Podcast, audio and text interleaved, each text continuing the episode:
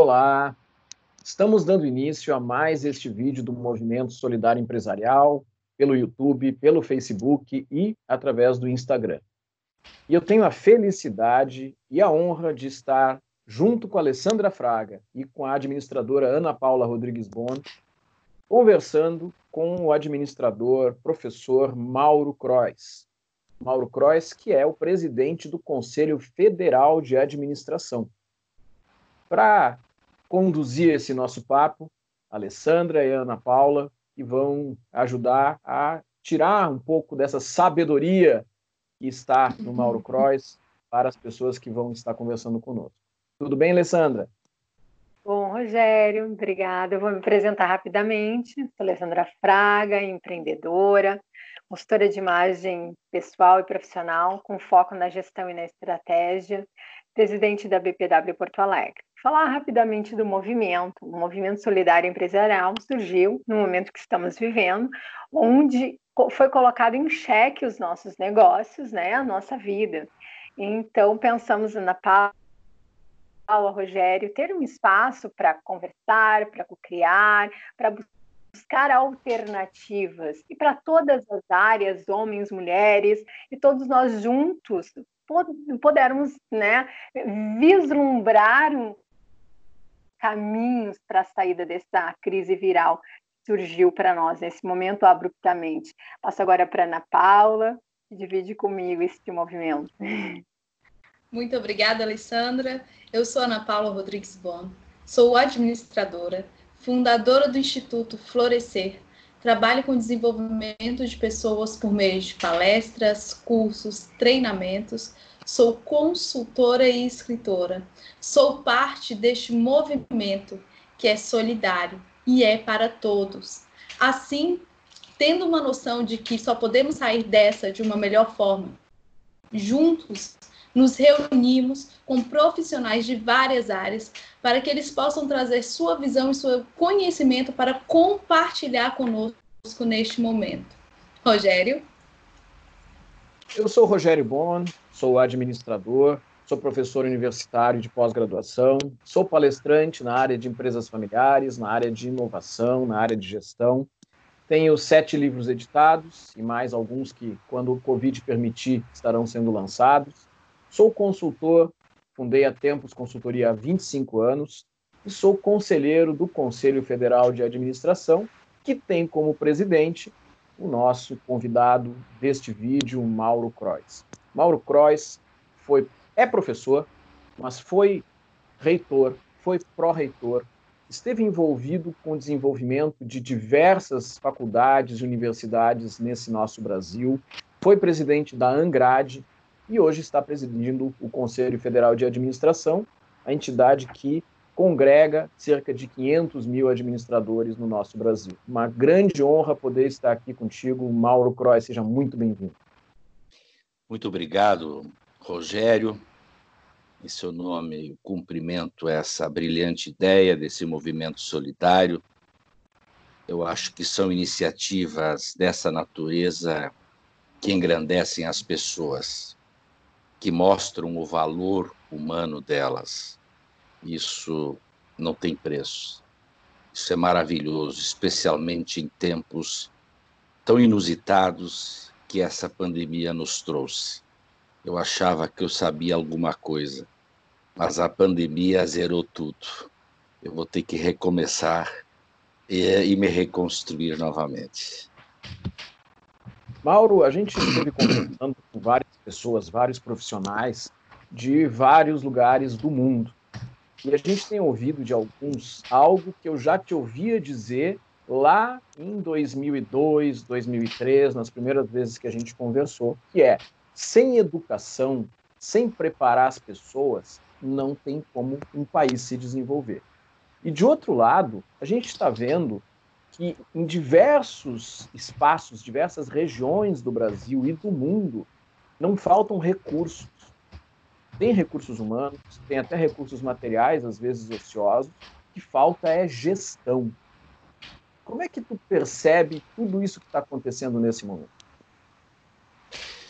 Bem, se eu, se eu fizer um olhar uh, geopolítico, é uma análise, uh, porque a, o nível promédio dos países desenvolvidos não se compara, do ponto de vista promédio, ao Brasil. Nós temos níveis educacionais absolutamente preocupantes, muito pífios em todos os níveis, em todos os níveis. Uh, em países desenvolvidos, a educação é tratada como um bem público estratégico.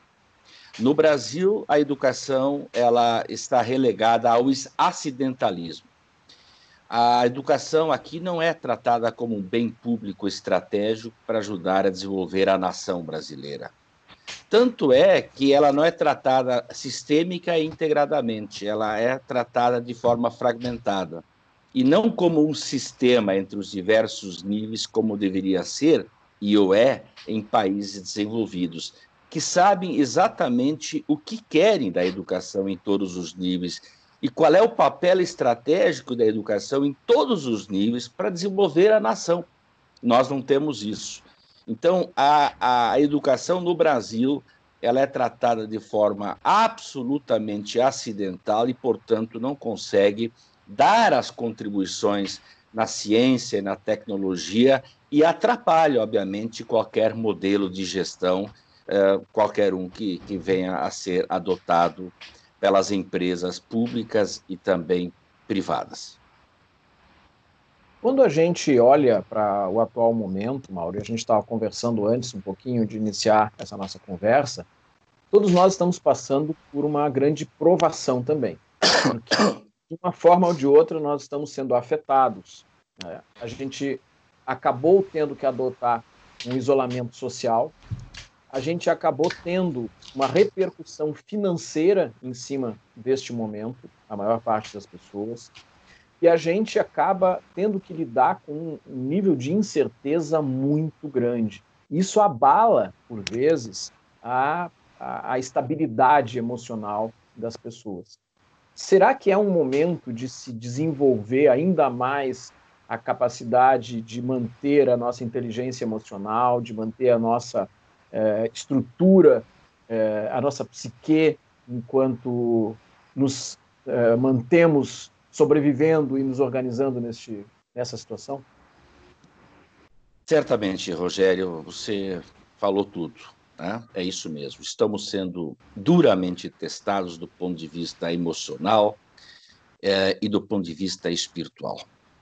É, quem sabe é, a gente nunca imaginou que seríamos testados por uma pandemia emocionalmente, espiritualmente, tanto quanto estamos sendo achávamos sempre, nos preparávamos para sermos testados pelos problemas da realidade, pelos problemas dos negócios, pela complexidade do mundo dos negócios. E isso agora deixou de estar na agenda prioritária de, de qualquer profissional, inclusive nós, administradores.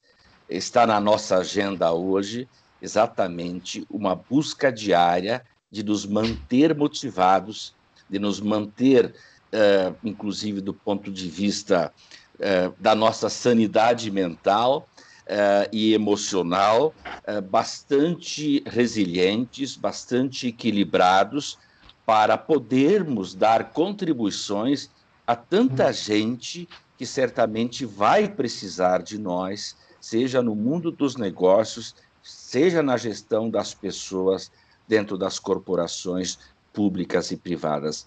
E, realmente, esse é um grande teste enquanto seres humanos, não tem a menor dúvida. Mauro Crois, presidente do CFA. É, o Conselho Federal ele tem feito ao longo desses dois meses aí, onde já está instalada a pandemia e esse processo de isolamento social aqui no Brasil, uma série de ações que vão favorecendo os administradores a, de alguma forma, apoiarem a, a, a comunidade e as empresas. Poderias comentar um pouco a respeito dessas ações, de alguma que considere mais importante que possa ser compartilhada?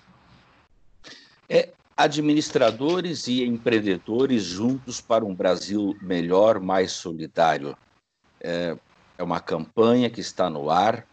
É, conclamo a todos é, de se aliarem a essa campanha é, somos meio milhão praticamente de profissionais da administração, mas temos um pouco mais de 300, não 300 mil, 300 dos 500 mil que já se cadastraram para ajudar nesse movimento solidário também como o de vocês, tá? Uh, e tínhamos uh, nem 100 ainda empresas, micro e pequenas empresas. Uh, se pegarmos as MEIs e as MPs, nós temos aí quase 16 milhões e não tínhamos nem 100 ainda inscritos, dizendo: administradores, nos ajudem, me ajudem a repensar meu negócio, a, re, a repensar meu modelo de negócios, a ver o que, que eu tenho que fazer do meu business a partir de agora. É, mas ele está sendo ampliado.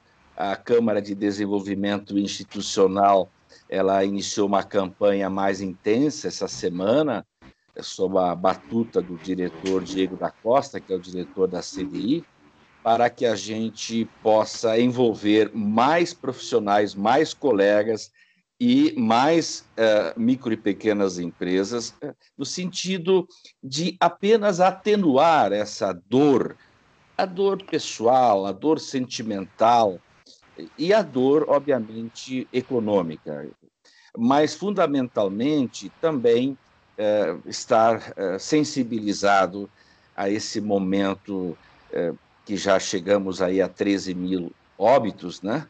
Quer dizer, são 13 mil famílias que estão sofrendo, que perderam entes queridos e eu sempre digo que não dá para comparar economia e negócios com vidas. Vidas não voltam. Negócios a gente recupera, a economia a gente recupera com a administração profissional. As vidas que se foram nós não vamos recuperar mais. Então, o quanto mais nós pudermos estar juntos, coesos, irmanados, para fazer o melhor, é, eu acredito que Deus sempre nos abençoará por isso.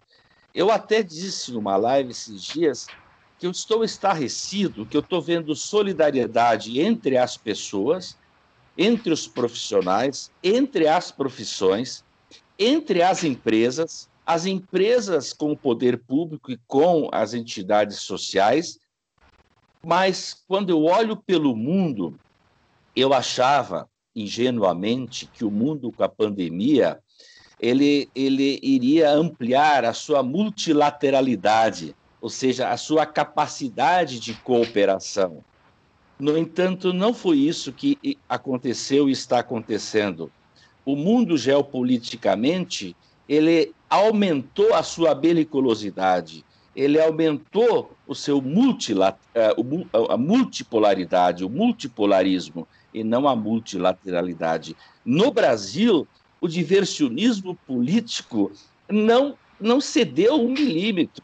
É, é, incrível, em plena pandemia, o diversionismo político, a polarização, está é, tá insensível as questões sanitárias e humanas que estão em jogo. Isso, como analista, é, me chama a atenção e eu fico muito triste, mas eu fico feliz quando vejo iniciativas como a de vocês, do Conselho Federal de Administração, dos CRAs e de todos nós, enquanto cristãos, enquanto humanos, enquanto profissionais, dando as mãos para amenizarmos, atenuarmos as dores, os problemas, é, que é, surgem de todas as formas. Administradora Ana Paula Rodrigues Bom. Muito obrigada, Rogério. Presidente, há muito vem se discutindo a necessidade de inovação na educação, trazendo toda essa questão que a gente está percebendo.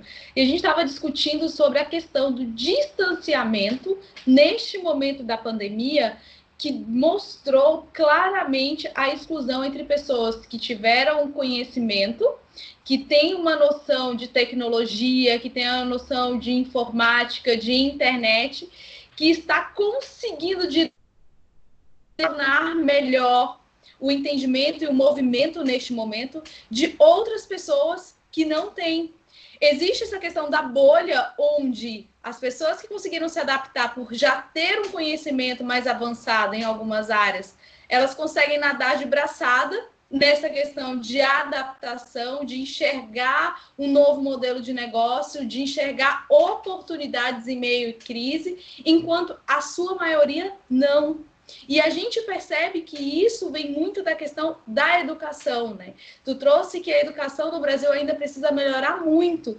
E agora é um fator é, muito aparente que a educação financeira, a qual a gente não aprende nas escolas, a gente percebe essa necessidade, porque o Brasil a gente não tem uma cultura de poupança, não tem uma cultura de um planejamento, e a gente está percebendo isso agora dentro desses problemas as próprias empresas, as micro e pequenas empresas estão passando, em sua maioria, por não ter um planejamento, por não ter uma educação financeira vindo desde as pessoas que trabalham, desde o seu fundador. A gente não tem nas escolas um conhecimento voltado para o socioemocional, a gente não tem um conhecimento de robótica nas escolas públicas, não tem conhecimento político. E essa falta dessas educações fica muito gritante. Um dos problemas que a gente está tendo em se adaptar. É claro que negócios a gente é, consegue conquistar novamente, é, a economia a gente consegue recuperar e vidas não. No entanto, a gente precisa voltar para o cerne da questão, né? A dificuldade de se conseguir crescer, desenvolver, melhorar, adaptar, evoluir, vem da falta de educação. Como que tu percebe essa situação trazendo toda essa necessidade, toda a necessidade da evolução e da inovação na área da educação, inclusive até uma demanda que surgiu muito abrupta de trazer o EAD. Né? Tanto as escolas se adaptarem a aprender o EAD de uma forma mais consistente, quanto aos alunos né, mudarem o seu mindset de estudar pela internet e não usar somente a internet para momentos de lazer. É, Ana Paula, você deu uma bela aula aí na sua introdução, maravilhoso. É, é, bem isso mesmo. Vamos a algumas análises, no entanto, adicionais à sua importante e pertinente fala. Nós somos a oitava economia do mundo. Não é pouca coisa, tá certo? Não é pouca coisa. Vamos quem sabe cair para a nona ou décima depois dessa pandemia, mas depois nós voltamos, nós temos muitas potencialidades econômicas, estratégico-naturais que nenhum outro país do mundo tem. Muito bem. Como pode a oitava economia do mundo, por exemplo, ter um dos desempenhos educacionais mais pífios de todos os países? Como pode a oitava economia do mundo ter o pior nível de inserção na educação superior de toda a América Latina e um dos piores do mundo. Nós perdemos para a Venezuela, por exemplo, em escolaridade é, superior, na faixa de 18 a 24 anos. Nós não temos 20% dos jovens de 18 a 24 anos da educação superior. Isso sem contar a péssima qualidade da educação em todos os níveis que é oferecida. Então, olham as contradições, olham os paradoxos, e isso vai ao encontro da sua reflexão. Exatamente aí residem os principais problemas.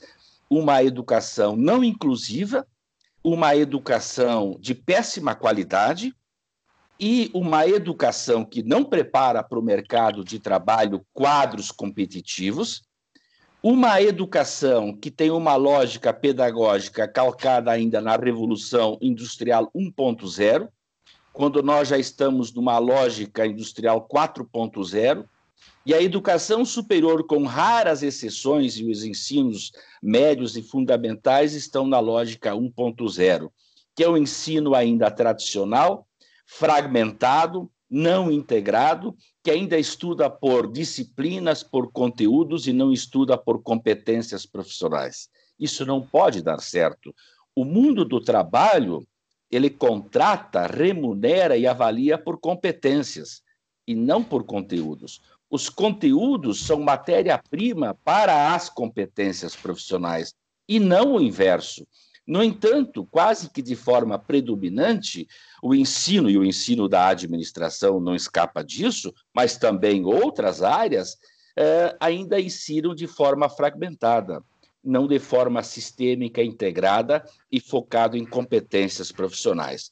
E isso também, Ana Paula, eh, acaba eh, convergindo, como você muito bem disse, para a questão empreendedora e para a gestão empreendedora. Tá certo? Vamos aos dados. Vamos aos dados. Oitava economia do mundo. Sétima, sétima economia em taxa empreendedora do mundo. Sétima, não é pouca coisa. Mas o pior em é, um dos piores, uma das piores taxas de mortalidade do mundo de empresas. 60% das micro e pequenas empresas morrem.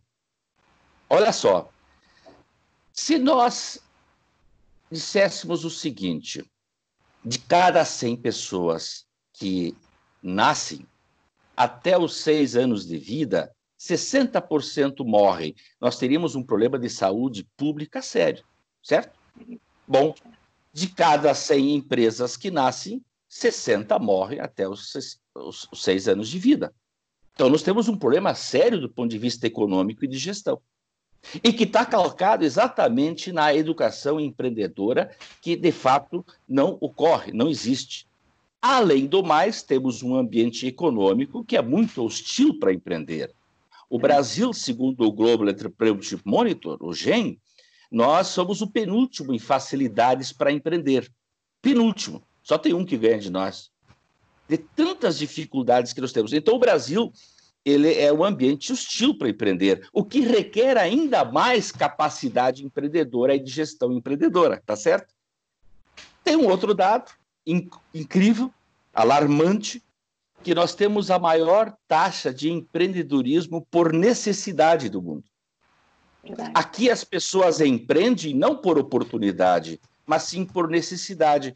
Por isso que a maior parte das MPS não são inovadoras é, não dá não dá 15, 20% de empreendedorismo absolutamente inovador. A maior parte, uma boa parte é formada por seguidores rápidos, tá? mas a grande parte está concentrada no empreendedorismo de seguidores tardios, que tem poucos ganhos, que trocam seis por meia dúzia. Então, veja bem, novamente a educação é invocada com um, com um papel importante na questão do empreendedorismo. Se eu quero ter uma economia forte, eu tenho que ter empreendimentos fortes e saudáveis. E para isso tenho que ter uma educação adequada no campo da economia, das finanças, enfim, da administração toda, porque a administração ela é eclética, ela navega por todas as áreas. O que nenhuma profissão tem, só a nossa tem. Eu sempre digo que nós somos de tudo: mini matemáticos, mini estatísticos, mini sociólogos, psicólogos, filósofos, antropólogos, contadores, economistas, advogados. Nós somos, nós temos uma formação generalista sólida, eclética, que exatamente nos ofere uma visão de mundo, de mercado, de contexto diferente das outras profissões. Mauro, é, eu acho que é, é interessante ouvir agora a Alessandra Fraga, que há vários anos ela está na Associação das Mulheres de Negócios, na BPW aqui de Porto Alegre. Hoje nós estamos gravando esse vídeo e a Alessandra é a presidente da BPW de Porto Alegre. E justamente estamos falando de negócios, de empresas. Então, Alessandra Fraga. Eu ouvindo o Mauro falar, eu fiquei aqui pensando nessa questão toda que a gente lida e vê, né? Porque mulheres empreendem muito hoje e empreendem por necessidade, né? Uh, e a nossa, dentro da associação, a gente busca capacitar essas mulheres para elas poderem não empreender por necessidade, mas sim empreender por propósito, né? Então tem que ter no mínimo aquela base de educação para poder a pessoa poder escolher o, o que ela quer e como ela quer empreender. Então, de tudo isso que tu estás falando, volta novamente, como a gente desde o início e outras edições, a gente vem batendo muito nessa questão da educação educação. Né? Eu comentei até em outros vídeos, eu não era empreendedora há 12, 13 anos atrás, mas para empreender eu estudei dois anos antes de empreender. Então, isso me trouxe uma base para eu poder fazer a gestão e as adaptações necessárias para o meu negócio. E a gente percebe isso lidando com muitas mulheres dentro da associação que nos buscam e dizem: e pedem auxílio para a gente, como pedem para vocês, a gente vê isso, né? Que elas não buscam essas orientações, mas é uma questão cultural, onde tu trouxe que não tem uh, esse cuidado com o empreendedor, essa educação empreendedora, nem na escola, nem nas universidades, se a gente parar para avaliar um dentista, um médico, um advogado, não deixa de ser um empreendedor, um profissional liberal que também tem que buscar os clientes dele. Então, de todas as áreas, se tivesse essa base dessa gestão e essa educação empreendedora no Brasil, já que tu traz aqui, nós somos a, sete, a sétima economia de, com a taxa de empreendedorismo, né? E me fez pensar buscando um lado positivo disso, tá? Nesse momento que estamos vivendo, que fomos colocados em xeque, a gente está enxergando o que era sabido, mas estava invisível, né? Que esse índice de educação muito baixa, essa falta de capacitação, essa falta de cuidado dessa gestão é, dos governos, como tu nos trouxe, o cuidado com a vida, com as pessoas, com os negócios, agora está visível, né? Nós estamos enxergando isso. Então, pequenas instituições enxergavam e trabalhavam como nós, é, é sabido isso, trabalhavam de uma forma, vamos dizer assim, pequena. Mas agora a gente tem que trabalhar isso de uma forma global e que talvez essa pandemia sirva para o Brasil como a sete, a oitava economia né, do mundo, uh, reavaliar este momento e auxiliar né, os empreendedores, os empresários, a população. Né? Então, eu que, te, que gostaria de te perguntar assim, uh, um, como deveríamos começar tudo isso? Como tu acha que a gente deveria começar pós-pandemia essa reeducação para o Brasil? Muito, muito interessante, Alessandra. Parabéns pelo trabalho. Muito louvável tudo isso que vocês fazem, né? Ah, bom, por onde vamos começar a refletir? É uma questão muito interessante, né? É, por onde começar? Bom, você colocou muito bem. A, a pandemia escancarou os esqueletos que nós já tínhamos e que já éramos em várias áreas mostrou claramente que nós não tínhamos planejamento nenhum na saúde. Mostrou que a nossa gestão e a nossa estrutura era absolutamente pífia, inadequada. Mostrou, por outro lado, que se não tivéssemos um SUS que já foi tão criticado, a coisa estaria muito pior. Mostrou que nenhuma nação pode viver sem um Estado forte e atuante, mas um Estado organizado, estruturado, profissional, que planeje, que seja proativo, que tenha estratégias para contingências, para essas eventualidades. Então, ele escancarou, realmente escancarou tudo.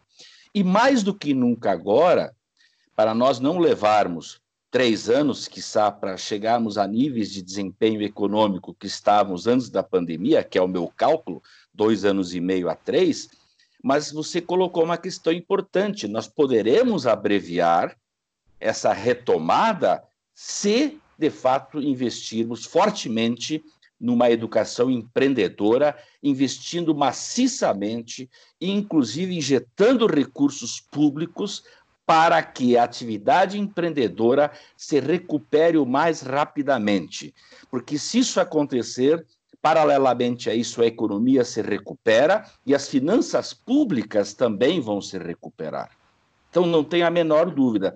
Eu creio que iniciativas como a, a vossa aí, ela agora uh, deverá ganhar mais capilaridade, eu, eu diria uma outra expressão, uh, mais escala, vamos dizer assim, mais escala. Né? É, mais do que nunca, tem que ganhar mais escala. Esse tipo de iniciativa tem que ter uma escala, uma capilaridade maior, porque senão nós não vamos retomar a economia e a economia dialoga com o social. Tá? Com o social. E nós só vamos conseguir eh, ter esta velocidade investindo fortemente na questão empreendedora, na gestão empreendedora. Se hoje nós já temos aí em torno de um, 50 milhões de brasileiros que vivem com 15 a 20 reais, pelo último dado do IBGE, eu fiz uma projeção que nós vamos chegar a 75 a 80 milhões de brasileiros que vão viver com 20 a 30 reais. Basta fazer o cálculo. 600 reais dessa ajuda dividido por 30 dá o quê? 20 por dia. Pronto, esse é o indicativo, esse é o sinal. Ora, isso é uma pobreza terrível para a oitava economia do mundo. Uma, uma, uma nação que tem 210, sei lá, 215 milhões de habitantes, você ter quase 100 milhões da mais absoluta pobreza, isso é um caldeirão social que pode explodir a qualquer momento.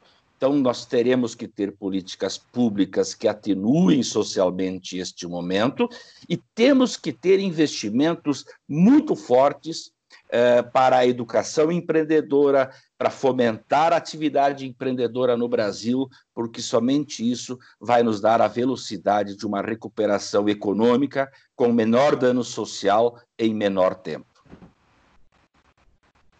Mauro, eh, a Ana Paula trouxe um assunto que a gente também tem percebido, tem conversado com várias pessoas, e tu, eh, na tua atividade profissional, em vários momentos, tu foste e, e trabalha com a questão de finanças, tu és especialista em finanças também nessa, na, na tua atividade profissional.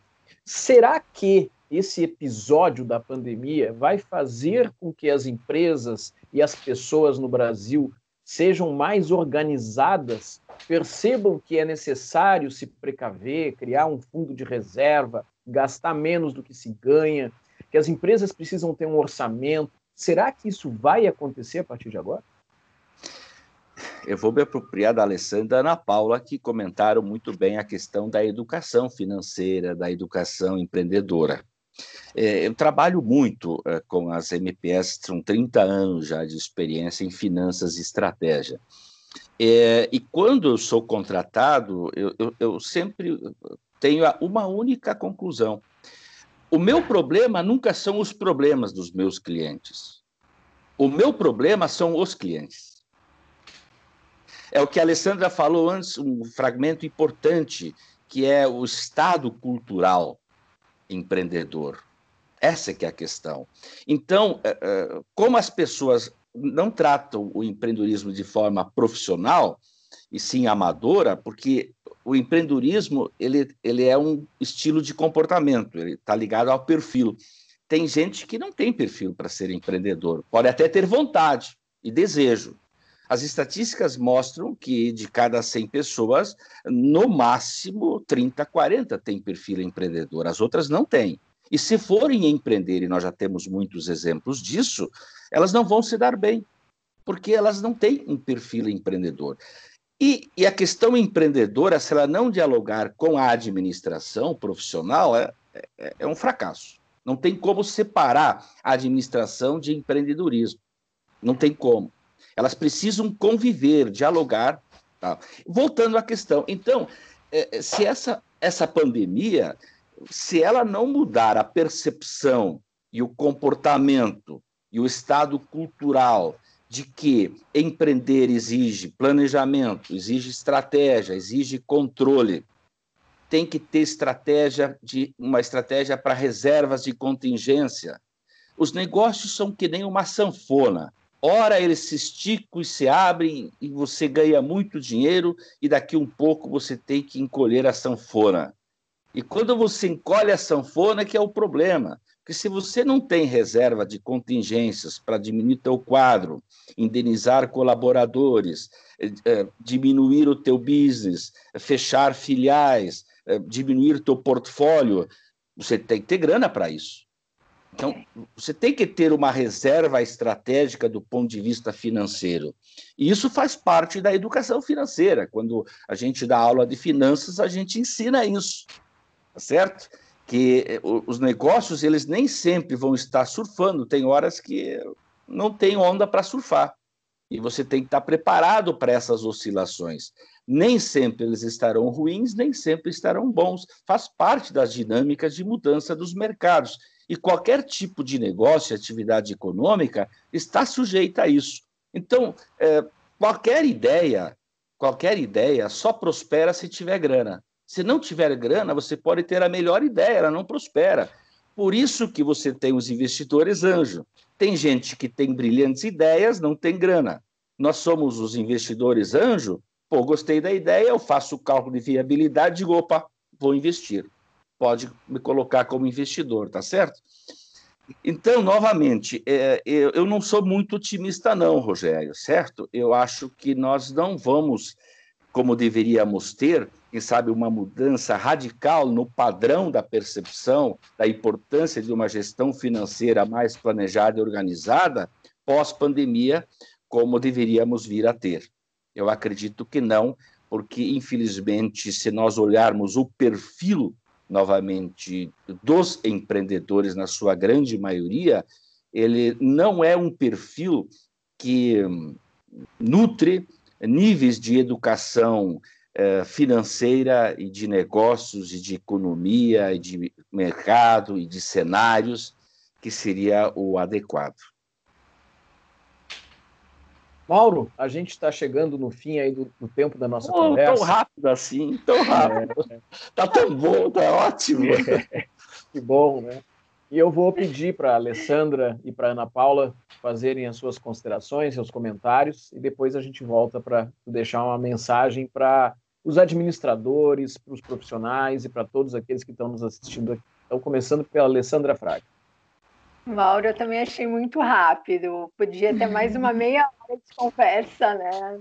Porque o que tu trouxe para nós é muito, muito relevante. E é isso aí que a gente estava conversando. Agora está sendo visto esta falta que nós temos há muito tempo e foi colocada para debaixo do tapete, né?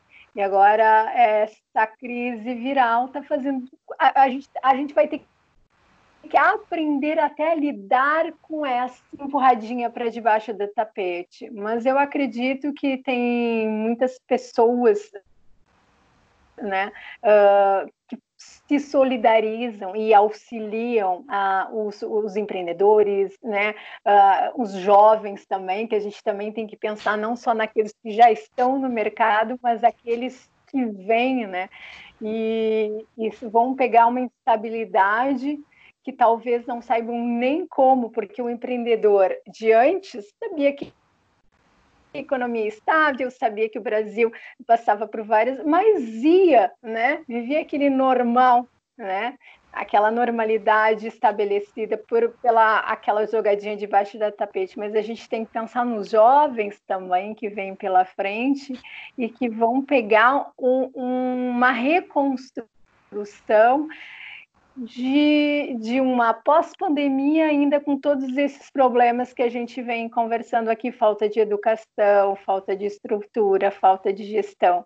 Então, eu acredito que todos nós, e o canal também serve para isso, para a gente se unir e falar sobre isso, e tentar buscar e construir esse novo caminho para esses jovens, para os filhos, para as pessoas que vão levar o Brasil daqui para frente, né? Porque temos que pensar nesses novos empreendedores. Se já está complicado agora, imagina para o futuro. Então, eu só tenho te agradecer as tuas palavras e com certeza vai auxiliar muitas pessoas que vão ouvir o vídeo no nosso canal. Gratidão. Gratidão também a você e parabéns por todo o trabalho. Obrigada. Ana Paula, administradora. Gratidão, Mauro. Só tenho que agradecer por você ter se disponibilizado a participar desse movimento com a gente, pelos dados que tu trouxeste e os contrapontos, né? Como que a gente pode ir de uma situação muito boa, em contrapartida, em outros momentos a gente está tão ruim, como que a gente pode fazer para melhorar tudo isso e como os administradores podem ajudar na melhoria dessa gestão e toda essa campanha né, que o Conselho Federal e os regionais estão fazendo para poder auxiliar esses empreendedores, micro e pequenas empresas, para que a gente possa, da melhor forma, conseguir caminhar e sair deste momento de crise, pelo menos com direcionamento. Muita gratidão. Espero que a gente possa participar de muitos outros eventos ainda e atividades, se Deus quiser, em um momento muito melhor do que esse. Muita gratidão. Gratidão, Ana Paula, e também parabéns pela iniciativa e pelo belo trabalho que você tem feito. Mauro Crois, presidente do Conselho Federal de Administração. É, em 2006, foi a primeira vez que eu tive a oportunidade de mediar uma fala tua dentro de um momento que era um congresso, Congresso Mundial de Administração em Gramado. Eu mediei a tua fala e do ex-presidente do Conselho Federal também, o Rui Otávio Bernardes de Andrade, falando uhum. é, sobre gestão na área de ensino.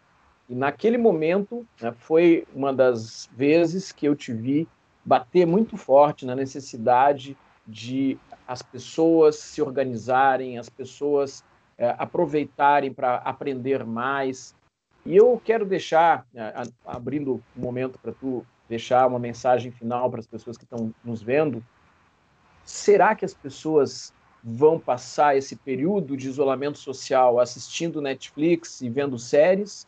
Ou vão assistir Netflix, ver séries e vão aprender alguma coisa nova para quando acabar esse processo elas estarem melhor do que elas começaram? Bom, eu espero que a grande maioria, quando cansar de ler e reler e revisitar obras, assista ao Netflix, e não o contrário. Uh, bom, agora eu vou dar uma relaxada, vou assistir o Netflix, porque eu já li dois livros, eu já revisitei três obras. Eu estou revisitando um monte de obras, uh, revendo minha literatura de, de berço. Uh, e, olha, eu acho que não assisti nenhum filme ainda, nenhum. Não, não. Eu, eu tenho lido, tenho uh, feito apontamentos, refletido muito, muito, muito. Eu me, me, me, me deparo o tempo todo refletindo, imaginando o mundo, imaginando o mundo dos negócios, imaginando as profissões, imaginando o cenário político. E, e aí, quando vejo, puxa, nem a pandemia diminuiu o diversionismo político neste país. Que coisa séria né? Eu me deparo com isso. Mas eh, foi dito várias vezes colocar a sujeira embaixo do tapete, colocar os problemas embaixo do tapete.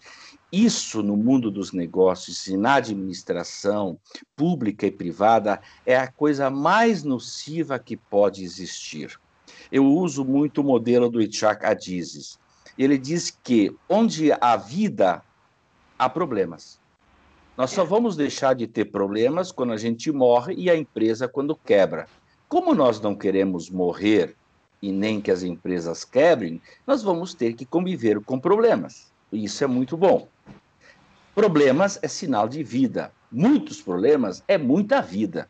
Agora, atenção, tem dois tipos de problemas: os problemas normais e os anormais. Os anormais são os perigosos, porque são esses que estão embaixo do tapete. E chega um momento, chega uma situação onde eu tenho que levantar o tapete e puxar aqueles problemas. Os problemas anormais, eles são perigosíssimos e eles viram patologias. E assim como as patologias matam pessoas, as patologias organizacionais, fruto desses problemas anormais, estão embaixo do tapete, escondidos. No dia que eu tiver que lidar com eles, eu já posso não ter mais solução não ter mais saída, porque a patologia já tomou conta dos ambientes organizacionais. Então, problemas normais é normal e saudável. Problemas anormais, aqueles que não foram resolvidos e foram empurrados para debaixo do tapete, na hora que eu tiver que lidar com eles, que a pandemia está nos mostrando agora vários deles, eu tenho um preço muito alto a pagar e daqui um pouco eu não consigo mais recuperar o meu negócio, a minha organização. Isso vale também para os governos municipais, estaduais e o próprio governo federal. Eu quero agradecer enormemente essa oportunidade, me senti muito feliz, quero cumprimentar a todos vocês pela maneira tão inteligente, tão dinâmica que conduziram esse nosso momento de reflexões. Aprendi muito com os questionamentos de vocês, eles me tocaram é, de forma muito especial em muitas coisas que eu até eu estava um pouco esquecido e hoje pude reviver tudo isso e entender o quanto isso é importante, o que vocês hoje, eh, nas suas reflexões, me trouxeram aqui nesse nosso encontro. Muito obrigado, presidente do Conselho Federal de Administração, Mauro Preuss, esperando poder te encontrar lá na plenária lá em Brasília, o mais breve possível, ou em algum Nossa, evento. Nossa, você não imagina a saudade que eu tenho de todos. Meu Deus do céu, eu até me emociono. Vai dar uma choradeira danada quando a gente se encontrar. É, muita saúde. Muita saúde para vocês e parabéns e conte sempre comigo no que precisarem. Muito obrigado. Obrigada. Alessandra Fraga, Ana Paula, obrigado por junto comigo conduzir essa conversa. E até o próximo vídeo. Até. Até o próximo. Até mais.